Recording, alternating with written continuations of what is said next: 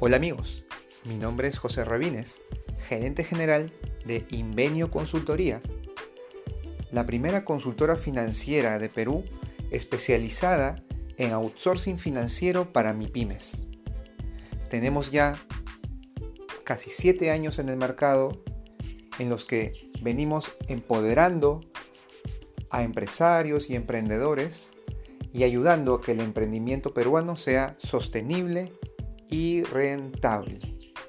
El día de hoy vamos a conversar sobre un tema muy importante para la coyuntura actual que venimos atravesando todos. Esta es medidas financieras en épocas de crisis. Y es en este podcast que vamos a aprender por qué es que las finanzas son aún más necesarias en una época de crisis. Y es que, para ser completamente claros y dejar completamente alineadas las expectativas desde este momento, vamos a decir un par de verdades muy claras. En economía no hay lonche gratis. Y segunda verdad, los problemas de dinero se solucionan con dinero. Es por eso que ante la grave situación que venimos atravesando, los gobiernos diseñan paquetes económicos muy grandes, como el que hace uno o dos días acaba de aprobar el presidente Donald Trump en Estados Unidos de 2 trillones de dólares, el más grande en toda la historia de la humanidad, para cualquier tipo de salvataje financiero. Pero no solo eso, sino que los estados también invocan a veces a la empresa privada, a las grandes corporaciones, para que pongan el hombro, porque una vez más, como dijimos, los problemas de dinero se solucionan con dinero. Espero amigos que este podcast les sea de mucha utilidad y si están teniendo dificultades con sus empresas, con sus emprendimientos, los animo a escucharlo en su integridad.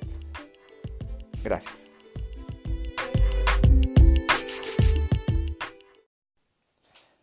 Ante toda crisis en una empresa, organización o emprendimiento, existen siempre tres pasos que debemos seguir para contrarrestar y luchar en contra de estas situaciones. Este primer capítulo justamente trata respecto al primero de estos pasos, denominado analizar la situación de la empresa. ¿Qué sucede? No existe prácticamente ninguna determinación de pasos a seguir que se pueda dar a priori sin realizar de manera previa un diagnóstico, un análisis. Como ejemplo, pensemos cuando tenemos alguna molestia en el campo de la salud, alguna dolencia, algo que de lo que estemos aquejando. Y lo que hacemos precisamente es ir con el especialista, contarles cuáles son nuestros síntomas, qué venimos experimentando, y son estas personas las que, en base a su experiencia, a su expertise, a todo lo que han estudiado y han tenido luego conocimiento en la práctica, van a poder determinar exactamente qué es lo que tenemos. A veces es cierto, lo van a hacer más rápido que en otras ocasiones. A veces van a requerir algunos análisis de soporte, algunas pruebas clínicas para validar algunas ideas que tienen. Pero es en general a partir de la información que reciban de nosotros que van a poder emitir una conclusión. Entonces, como regla general, para cualquier buen gerente general, analista, analítico en su empresa, el primer paso consiste en analizar cómo es que esta situación se viene desarrollando en la empresa y cuáles son los puntos críticos que vienen siendo afectados en la empresa. El gerente general tiene que comprender en, en su completa magnitud cómo es que la crisis afecta a su institución. No, que no quepa la mayor duda que ante una crisis es el gerente general el llamado a liderar el plan que contrarreste esta situación. Entonces, el gerente general tiene la mayor responsabilidad de todos, que es determinar, dado el grave problema que se viene viviendo, cuáles son estos puntos críticos en la organización que ya están siendo afectados, que van a ser afectados y solamente él, en base a su análisis propio, más asesorías externas que pueda tener, más asesoramiento con sus pares o gerentes de línea, va a poder concluir. El segundo paso consiste en definir objetivos para la organización área por área y los planes de trabajo específicos correspondientes a cada uno de estos objetivos, con el propósito de que sean alcanzados. Estos objetivos a alcanzarse deben estar claramente definidos, con KPIs que puedan dar objetividad a su medición y que puedan dar a la gerencia una claridad respecto a las sucesivas mediciones que ésta irá teniendo en el desarrollo del plan anticontingencias de la empresa. Asimismo, se desarrollarán seguramente proyecciones producto del trabajo en las diversas áreas.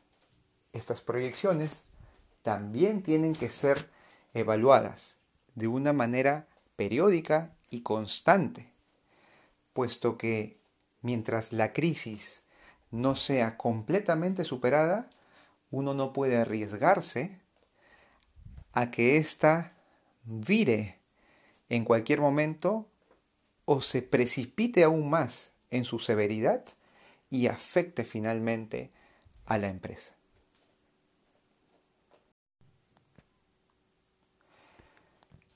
Como explicamos en el punto 2, se deben definir objetivos a alcanzar área por área. Esto quiere decir objetivos consensuados con el área de administración, objetivos consensuados con y para el área de finanzas, con el área comercial, con el área de marketing, recursos humanos, operaciones, consultoría y en general con todas las áreas de la empresa. Es motivo de este podcast revisar con una mayor profundidad las medidas financieras a tomarse ante una situación de dificultad. Y es por eso que en este punto vamos a desarrollar las medidas financieras más recomendadas para que puedan revisar e implementar en sus emprendimientos. Como primera medida financiera a implementar en nuestros emprendimientos u organizaciones, vamos a recomendar con mucha fuerza el instalar una disciplina financiera férrea, de acero, Y es que solo a través de un orden, de un trabajo metódico que parte y nace en una correcta administración financiera de nuestras empresas, que vamos a poder lograr tener números fidedignos, números correctos, métricas valiosas que van a servir a los gerentes y decisores del negocio para tomar las mejores decisiones, sobre todo en esta época de dificultad. Es especialmente importante, como dijimos en la parte introductoria, el que la empresa cuente con métricas financieras para salir de un problema que muy probablemente ni siquiera llegó a la empresa por el lado de las finanzas. Puede que sí, puede que no. Podría haber sido simplemente una caída de ventas.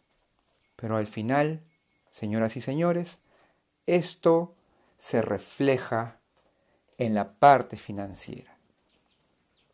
Entonces, es por eso que les recomiendo, si nunca han tenido una especial devoción, si nunca le han dado una especial importancia a un área tan vital como finanzas en sus emprendimientos o empresas, si siempre han sentido que les faltaba información para tomar decisiones, información numérica, es probable que esta haya sido la peor situación para que ustedes implementen finanzas. Y sin embargo, probablemente no haya mayor aporte a sus empresas en una época de crisis como buscar ponerse al día con todo ese orden financiero que por X motivos no han estado en la capacidad de implementar en sus debidos momentos.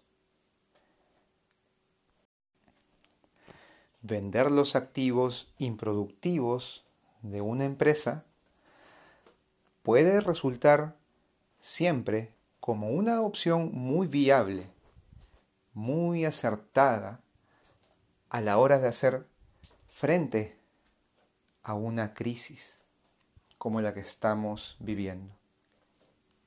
Esto obviamente bajo el supuesto de que existan activos de estas características.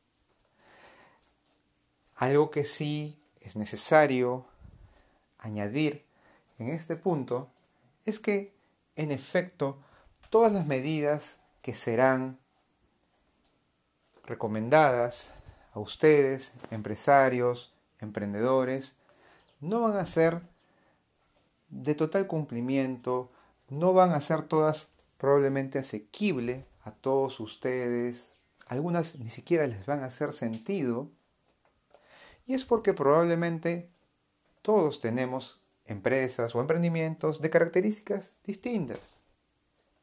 Voy a poner mi caso. Particularmente, no manejo inventarios, no manejo existencias. Indudablemente, el hacer una optimización de las existencias es una medida financiera a tomarse en este caso. Pero para mi caso, no serviría. Volviendo entonces al punto, la venta de activos improductivos es una opción muy viable. De profundizar una crisis, debe quedar claro que incluso activos que pudieran ser ya de características más necesarias para la empresa, activos de producción, productivos, pudieran considerarse también para una venta. Y es que en algún momento, cuando una crisis profundiza y todavía tenemos el afán o la intención de salvar nuestras empresas, es una opción muy viable reducir el tamaño de la empresa, reducir nuestras operaciones. Por más lamentable y triste que pueda sonar esta opción. Y es una opción entonces que les invito a considerar y que quiero que tengan presentes. No se trata únicamente de encontrar los activos improductivos, esos los van a encontrar con mucha facilidad. Tengan en cuenta que a veces pudieran tener que reducir la cantidad de activos que tengan en la empresa si es que para salvar la vida de la misma prefieren, vamos a poner un ejemplo, tener que amputar un brazo pero salvar la vida del paciente. No se olviden, sean muy estratégicos con sus activos y acuérdense de que las desinversiones o ventas de los mismos son una opción muy viable. En este punto vamos a tratar respecto a los costos. Este punto se denomina control de costos. Controle sus costos. Señor empresario, vigílelos, contrólelos. Con particular recelo, con mucho más ahínco. ¿Y por qué es que esta sección no se denomina específicamente reduzca sus costos? Ah, muy importante. Observación. Se trata de que el control de costos contempla hacer todas las medidas necesarias para que nuestros costos queden completamente optimizados en una situación en la que la supervivencia de la empresa es lo número uno. Y eso implica determinar con mucha sapiencia, con mucha sabiduría, cuáles son los costos que puede y debe tener la empresa. Y a su vez, cuáles ya no. En este punto, el empresario simplemente tiene que hacer una lista de todos y cada uno de sus egresos y analizarlos minuciosamente, con detalle, entenderlos. Porque una vez entendidos, va a poder tomar decisiones respecto a ellos. Por ejemplo, podría ser que un costo que normalmente pertenezca al área de recursos humanos y que corresponda a una práctica que está claramente identificada como de mejora del clima laboral, incluso con resultados positivos, pueda tener que ser eliminada en esta situación de los gastos corrientes de la empresa. Nuevamente, es una situación especial, es una coyuntura crítica y la prioridad de la empresa debe ser entrar en un modo de salvaguarda, en un modo cauteloso. Nuevamente siempre podemos volver a las prácticas anteriores, pero haciendo una analogía con el mundo de la comida de repente, es como si tuviéramos una bolsa de arroz estamos en un periodo de guerra y realmente vamos a asegurarnos de comer únicamente un puñado por día porque simplemente no tenemos ni la más remota idea de cuánto podría durar esta situación. Es en el mismo modo de supervivencia que tenemos que estar en la actualidad, debido a que las condiciones que presenta la actual crisis son completamente cambiantes. Y es por eso que nadie en el planeta en este momento tiene con claridad una fecha cierta para la finalización de esta crisis. Entonces, pudieran ser que algunos costos tengan que ser completamente eliminados. Pudiera ser que algunos costos o gastos tengan que ser mermados, menguados, ligeramente restados en monto, en su periodicidad, en su frecuencia. No lo sé. La verdad es que la única persona que puede en esos momentos hacer esa distinción probablemente será el gerente general apoyado de sus gerentes de línea y si es un emprendimiento más pequeño pues únicamente el gerente general como decisor máximo. Y finalmente, pero no menos importante, la razón que diferencia al y optimización de costos de la reducción mera de costos es que pudiera ser que existan aspectos, costos, servicios o bienes que tengan que ser más bien adquiridos para atravesar y superar esta situación. Voy a dar un ejemplo con claridad. La semana pasada, que ha sido la primera de cuarentena, al menos en Perú, eh, he tenido como empresa, como empresario, más leads comerciales que en cualquier semana de mi último año. Y la expresión, las, los comentarios, eh, lo que más he oído de los emprendedores ha sido miedo, duda, incertidumbre por la situación actual y venían a mí precisamente con necesidades de índole financiero, en efecto, que nunca habían tenido en sus empresas. O mejor dicho, que siempre habían tenido, pero que nunca habían atendido. Entonces, ¿existen realmente bienes, servicios que pudieran tener que adquirirse, implementarse para atravesar una situación. Puntualmente en el caso de finanzas, no tener finanzas equivale a manejar un auto sin un tablero de instrumentos. Y entonces no conoces tu velocímetro, no sabes a qué velocidad vas, no tienes indicador de gasolina, no sabes si el carro se te plantará a media carrera, simplemente estás ciego.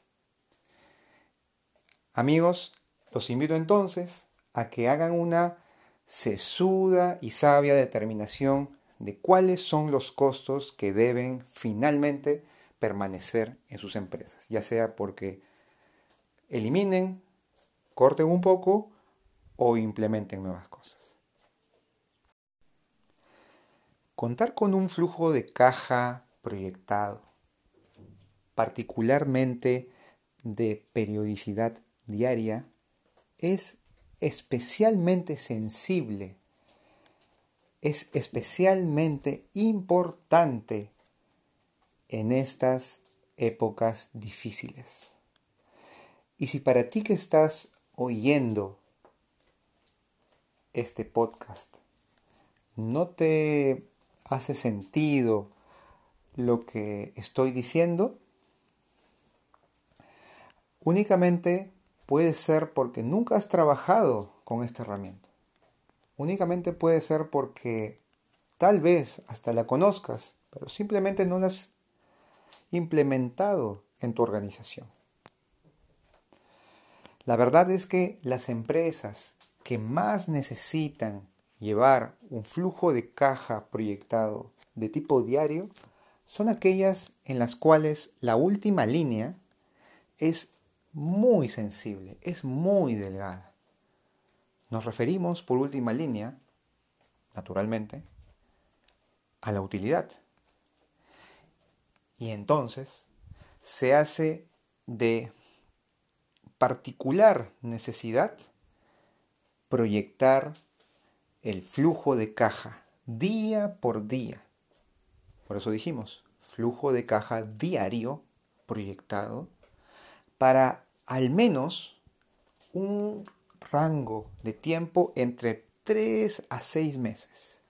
Si eres un negocio que normalmente, incluso si has proyectado tu caja de manera diaria, pero siempre lo has hecho para un mes, pues porque las características de tu negocio no te permitían con certeza proyectar tus ventas, tus ingresos en un segundo mes, en un tercer mes, tal vez porque eres un, un retail, por ejemplo, y dependes únicamente de la demanda, del aforo, de las visitas, tal vez, no sé, a tu restaurante, y no tienes forma en tus herramientas conocidas de pronosticar esto, pues en esta ocasión no va a haber excusa que valga para no tomar alguna medida creativa a la hora de sí proyectar un segundo mes, un tercer mes y como les digo,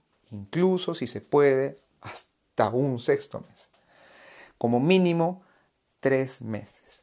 Es cierto, habrán aquellos negocios, emprendimientos que la tengan un poco más fácil, que dados los tipos de servicios que proveen, por ejemplo, tengan montos ya preestablecidos para cobrar de manera mensual y sea mucho más sencillo, entre comillas, proyectar.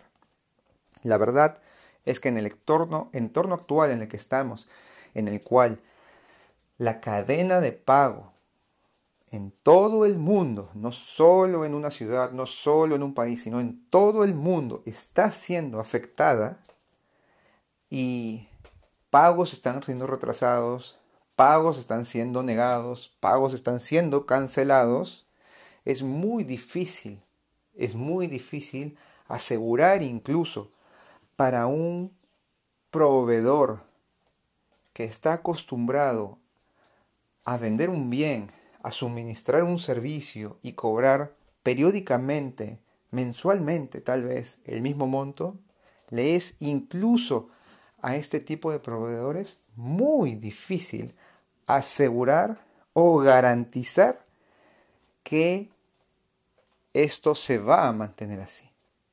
La verdad es que el flujo de caja diario proyectado lo que va a hacer es reflejar únicamente su expectativa y su deseo, naturalmente, de que sus flujos no sean alterados, de que en la misma fecha en la que él cobra, X días después de presentar su factura, él reciba su dinero.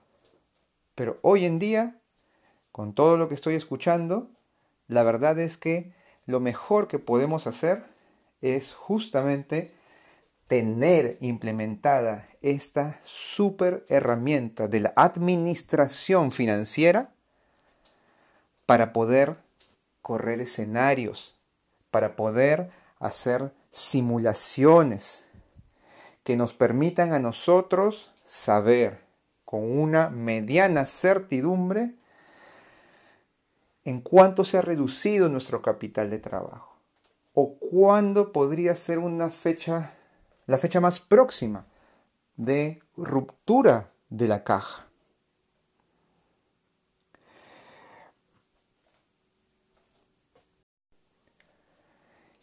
En el punto del financiamiento es muy importante saber administrar correctamente aquellos financiamientos que ya tenemos disponibles y saber buscar nuevos financiamientos.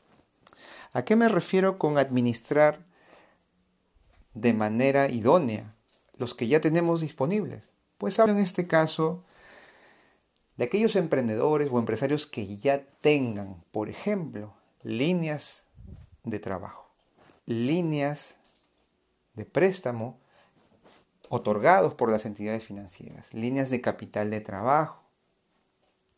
Todos estos tipos de productos que le dan oxígeno a la empresa de manera externa.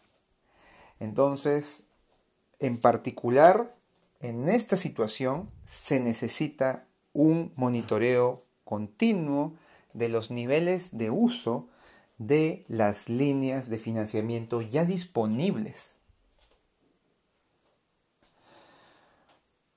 Se necesita estar monitoreando estos financiamientos para ver en qué momento incluso pudiera ser necesario reprogramar una deuda, refinanciar una deuda. Y eso es algo que el administrador financiero o que la persona encargada de las finanzas de la empresa va a poder ayudarlos a determinar para cada uno de sus negocios.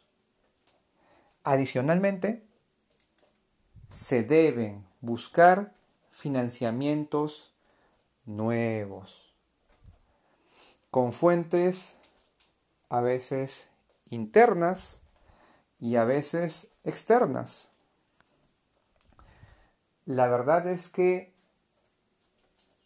financiarse a veces con un proveedor puede ser mucho más fácil buscar un financiamiento nuevo, externo, en un banco.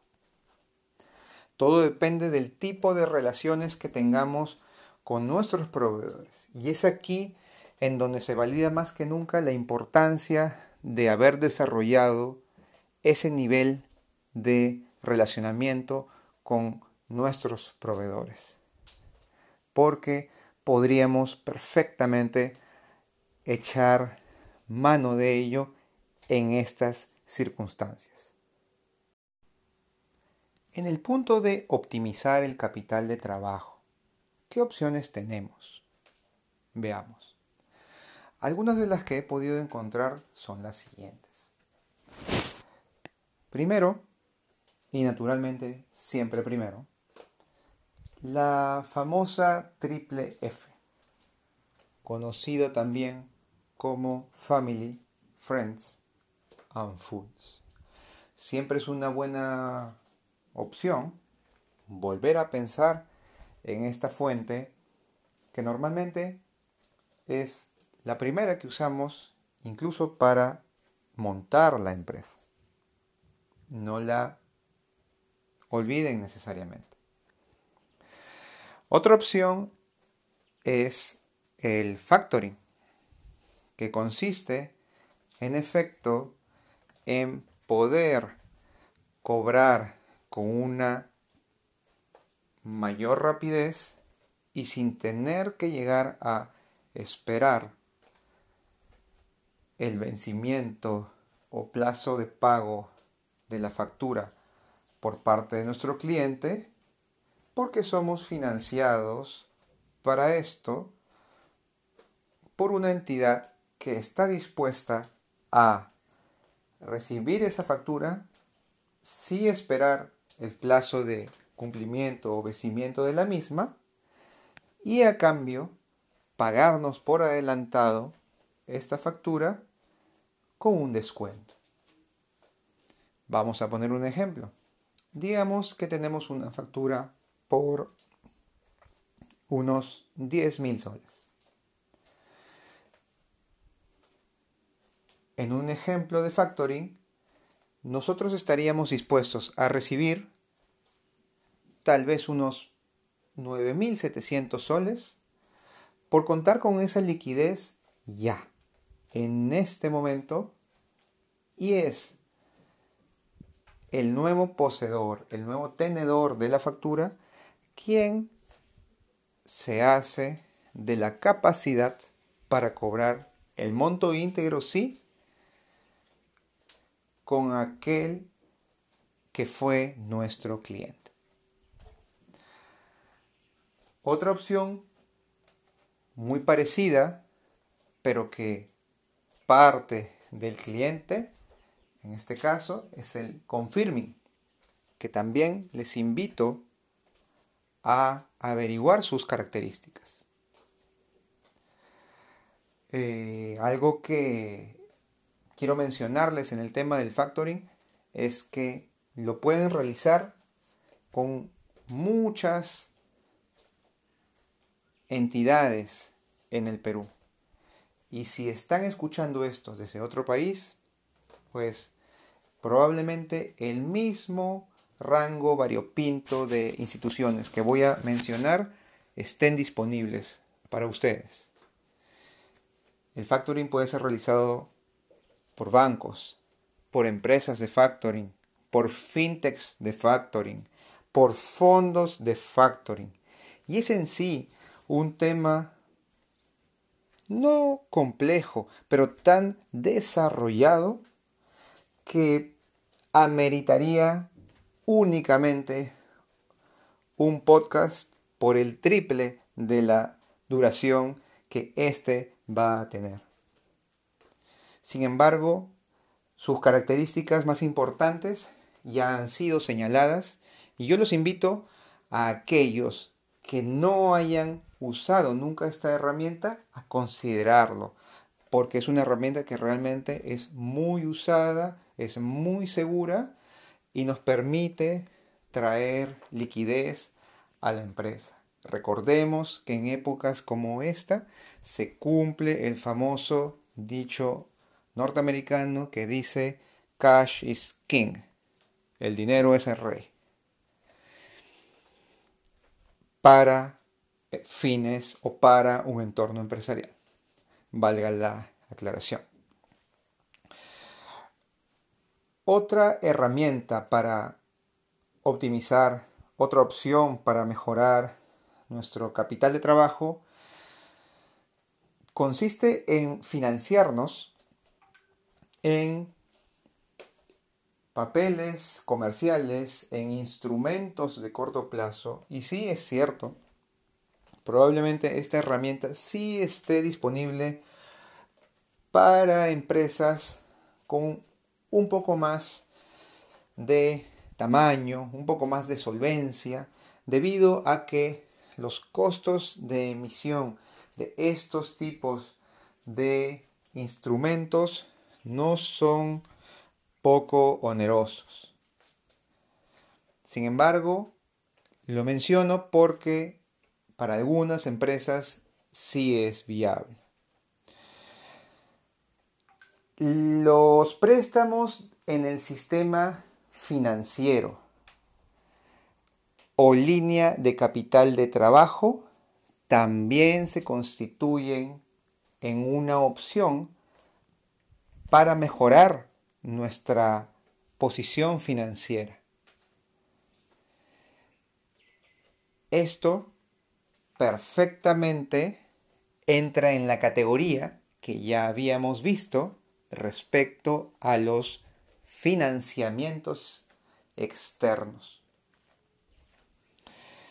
El crowdfunding es el siguiente método u opción de mejora de capital de trabajo que quería mencionarles. El crowdfunding consiste en poder hacer préstamos, poder hacer que una entidad deficitaria de fondos que requiere préstamos lo tenga, pero que sea provisto por una masa de proveedores superavitarios de dinero. Y esto quiere decir que si yo necesito 200 mil dólares, para dar un ejemplo, probablemente los pudiera conseguir de 200 mil personas que me diesen un dólar cada uno. Para la figura del crowdfunding, actualmente existen instituciones, que dependiendo de nuestros países de residencia y dependiendo de nuestra regulación van a estar o no disponibles para nosotros. Por ejemplo, están las páginas Indiegogo o Kickstarter como las más representativas de la corriente del crowdfunding a nivel mundial. E incluso, hasta donde tengo entendido, algunos proyectos peruanos ya han sido financiados a través de esta plataforma.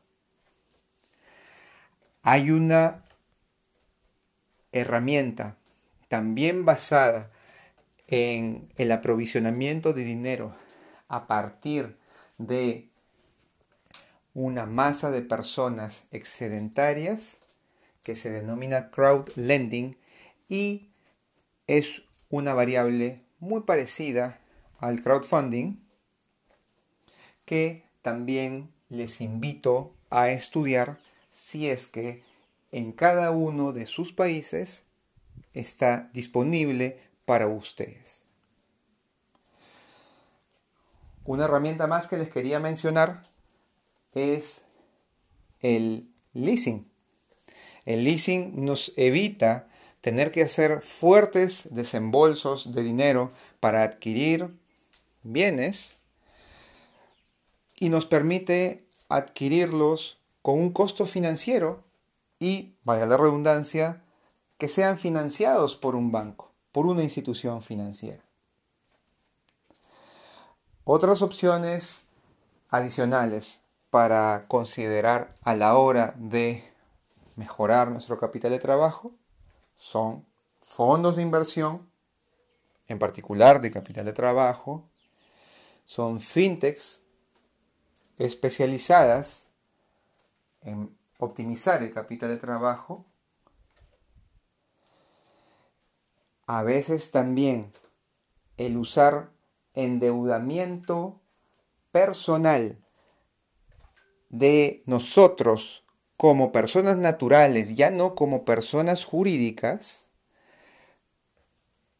pero si debo dejar muy claro respecto a esta práctica que sí es bastante usada por emprendedores, al menos en Perú, que no es en exceso recomendable. Y si en alguna oportunidad tienen que hacer uso de ella, busquen saldar lo más rápido posible ese financiamiento y no exponerse. Yo he visto casos en los que la persona al financiarse como persona natural lo obtiene, luego la empresa tiene una mala racha y justamente cuando creemos que no va a tener una mala racha es cuando la tiene, la empresa no puede pagarle fondos a su dueño, su dueño no tiene cómo pagar el financiamiento el, el dueño es calificado de manera negativa en las centrales de riesgos del país respectivo por aquellas instituciones a las que no se les honró la deuda y esa persona ya no puede acceder a préstamos en el sistema financiero hasta que no subsane su situación. Adicionalmente, incluso abriendo una nueva empresa, si intenta financiarse al ser identificado como socio de una nueva razón social, es estudiado por su capacidad de pago, por su nivel de riesgo como persona natural y tampoco va a acceder a un nuevo financiamiento. Es por eso que esta opción no es en exceso recomendada. He separado una medida financiera ante crisis muy especial para entregárselas como punto final de este acápite. Esta medida se denomina identifique productos y clientes rentables. ¿Qué sucede? imagínense ustedes si les dijeran que van a perder los clientes más rentables de su empresa. Probablemente, como dueños, como emprendedores, empresarios, sea una situación realmente temible. Si son precisamente los más rentables, quiere decir que son los que contribuyen en mayor proporción a la utilidad de la empresa. Y es con la utilidad de la empresa que se van pudiendo pagar algunos gastos de la empresa. Es con la utilidad bruta de una empresa que se pueden afrontar los gastos de operación de una empresa.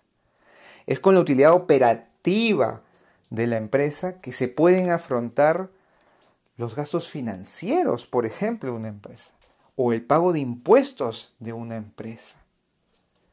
Entonces, es especialmente importante para una empresa en un entorno de crisis saber de manera clara quiénes son sus clientes más rentables, quiénes son sus clientes más rentables, cuáles son sus productos y servicios más rentables también.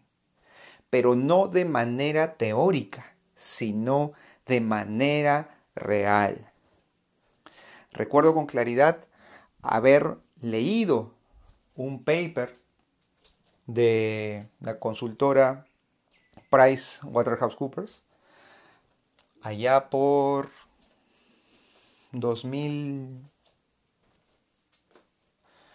2010, 2002, después del inicio de la famosa crisis subprime. Y esa consultora emitió un documento en la cual recordaba una serie de medidas financieras precisamente para entornos de crisis. En este caso fue provocado por esta crisis subprime, pero no dejan de ser menos válidos para una crisis que aparentemente fue provocada eh, por un virus, como es el caso del coronavirus, pero que finalmente se traduce en un impacto económico real para las personas y para las empresas. Entonces, este documento hacía mucho énfasis en este punto. Identifique sus productos y clientes rentables. ¿Por qué? Porque no aquel cliente que sea al que yo más le vendo en una empresa necesariamente va a ser aquel que me contribuya en mayor proporción a la utilidad de la empresa. Tranquilamente podría ser el cliente más irrentable, si es que no acabo de inventar una palabra, o el cliente menos rentable de toda la operación. Y la verdad, señoras y señores, es que sin finanzas ustedes están completamente en desconocimiento si esto es así o no. Me reuní el otro día con un, con un prospecto comercial, con un empresario que, bueno, es para mí un, lead todavía, no es un cliente, y cuando le pregunté si conocía precisamente las rentabilidades de sus productos o servicios, me dijo sí. Y cuando le pregunté, ah, ¿cuáles son? Pues me dijo, ¿lo quieres por líneas de negocio? Y yo le dije, ah, por supuesto. La verdad estaba un poco sorprendido, pero dije, vamos a ver, que me sorprende un poco más. Y me dijo, bueno, tengo tres líneas de negocio. Y en las tres líneas de negocio vendo en cada una solamente un tipo de producto, pero son distintos, por eso están en tres líneas distintas. El margen de cada uno de ellas es X, Y, Z. Escuché atentamente sus números y luego le consulto. Jorge, una consulta. ¿Y cómo es que sabes esos números? Y empezó a decirme, ah, José, es que es muy sencillo y es muy básico. Me sorprende que tú como financiero me lo digas. Para esa altura, lejos de ofenderme, Quería escuchar un poco más. porque es una situación que ya he vivido con anterioridad. Entonces lo invité a continuar, lejos de ofuscarme, y le pedí que por favor me explicara a qué se refería. Lo que vino a continuación fue algo que yo ya preveía. Este empresario, Jorge, me hizo gala, sin pretenderlo, de su analfabetismo financiero, de su desconocimiento como máximo responsable de los resultados de su organización respecto a las finanzas. Me indicó que sabía de dichos márgenes, de dichas rentabilidades en términos relativos, naturalmente, no absolutos, porque eran lo que se necesitaba precisamente para culminar el pricing, para determinar luego de tener el costeo de los productos cuál era el precio final de los mismos. Entonces, él se sentía muy confiado de conocer las rentabilidades de sus productos, de sus tres líneas. Fue en ese momento que le aclaré que lo que casi menos importa, casi menos importa, no totalmente, es si conocemos nuestra rentabilidad teórica. La teórica está bien conocerla, pero con la que nos van a grabar los impuestos va a ser con la real. Con la que nos van a hacer llenar nuestras declaraciones y cumplimientos para fines de nuestro regulador tributario en cada país va a ser con los números y resultados reales, jamás con los teóricos. Y es por eso que es simplemente a veces anecdótico saber nuestra rentabilidad teórica. Así la puedas saber para tus 200 productos. Lo que tiene que saber cada empresario es cuál es su rentabilidad real producto por producto, servicio por servicio, línea de negocio por línea de negocio, línea de servicio por línea de servicio, por cliente, por grupo empresarial y por cualquier dimensión que a este le sume valor para una mejor toma de decisiones.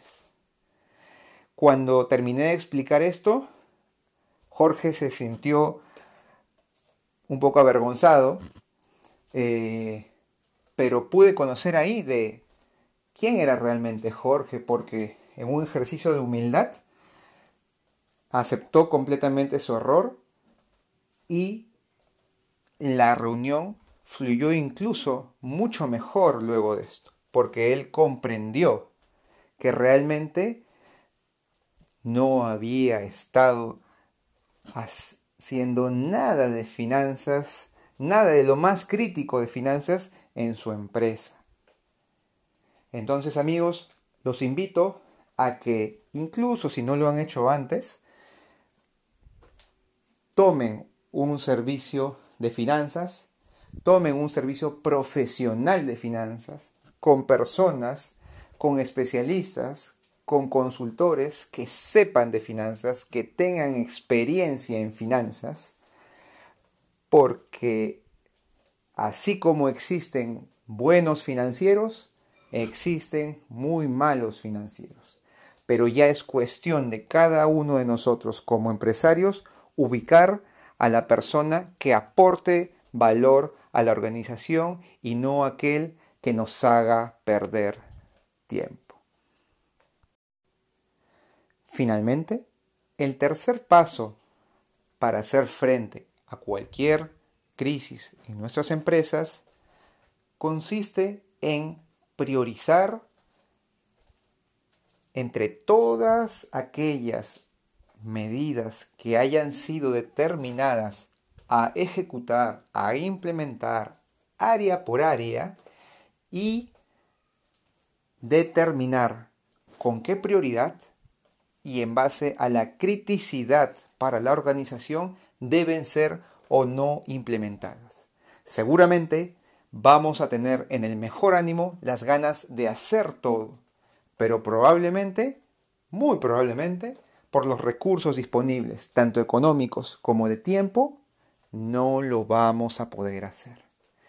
Sugiero en este punto usar herramientas como una matriz de priorización, pero es muy importante que consideren el impacto en el negocio a la hora de hacer estas prioridades y antes de empezar a ejecutar. En una crisis es especialmente importante que cuando se determinan estos pasos, nosotros volvamos a revisar sus resultados, volvamos a evaluar su impacto en la empresa, volvamos a ver si están siendo realmente efectivos para cumplir el objetivo que tenemos o no. Y en caso no fuese así, debemos replantear el plan de trabajo o el rumbo ya asignado. Porque lo que no puede fallar es el objetivo. Puede fallar la forma en la que hemos intentado llegar a él, pero no podemos fallar en llegarlo, porque probablemente fallar en uno o más objetivos puedan significar una consecuencia furibunda para la empresa.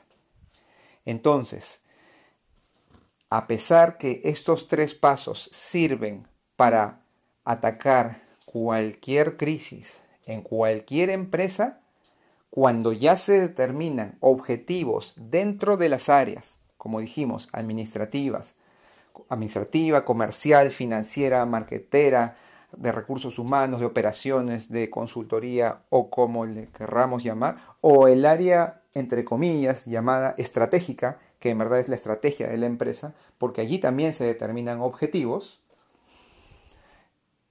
es nuestra responsabilidad el hacer un permanente chequeo y implementar una suerte de eh, ciclo de Deming o círculo de mejora continua para ellos. Y como saben, este círculo se basa en cuatro fases.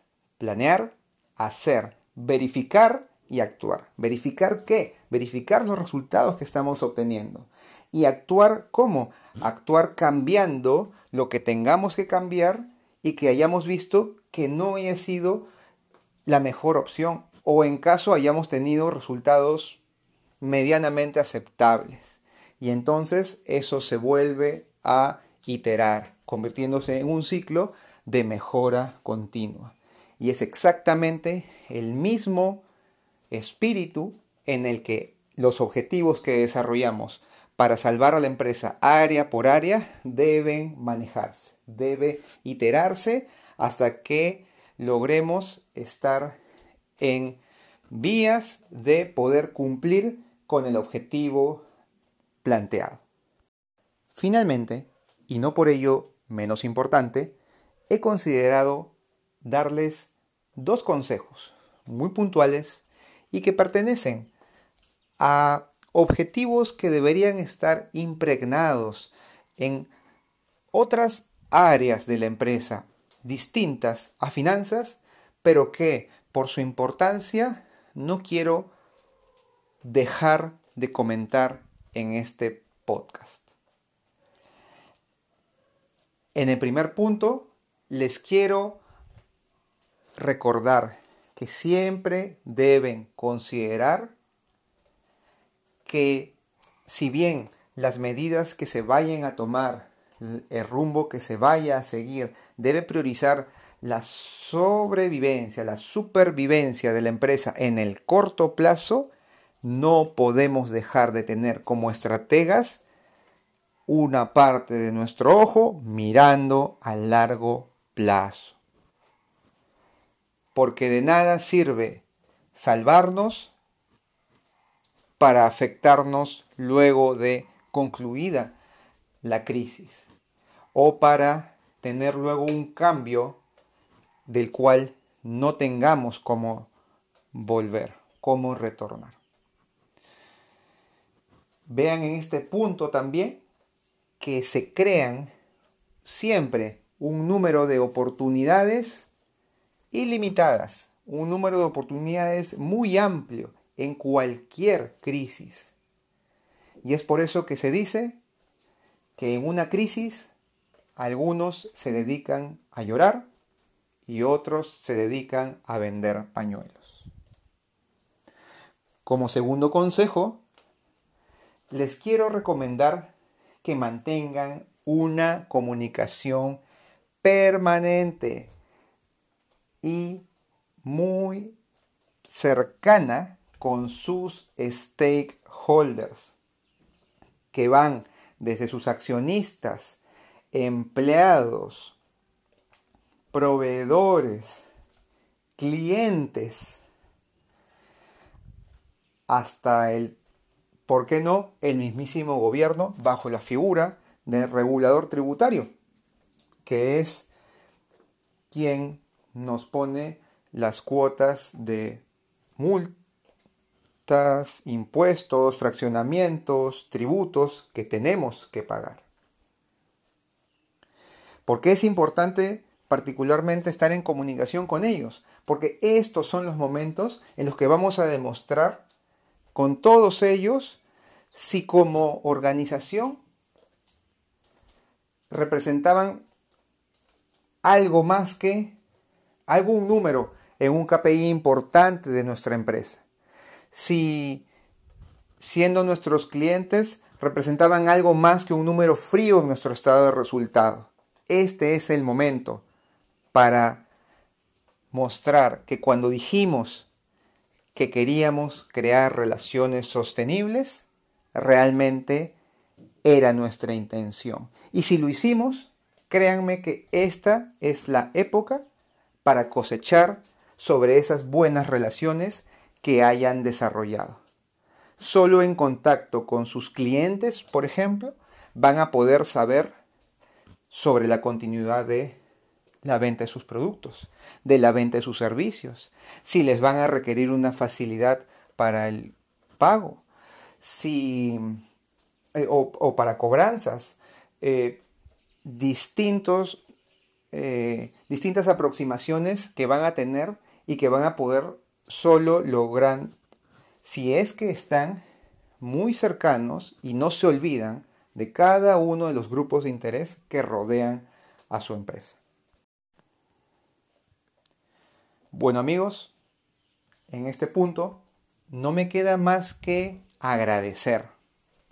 Y es que si ha llegado a este punto, significa que algo de valor ha encontrado en todo lo que yo de la manera más desinteresada, de la mejor buena onda, les he podido ir dejando. Muchísimas gracias por escucharme, muchísimas gracias por permitirme compartir algo de lo que buenamente puedo saber y será hasta una próxima oportunidad. Hasta luego.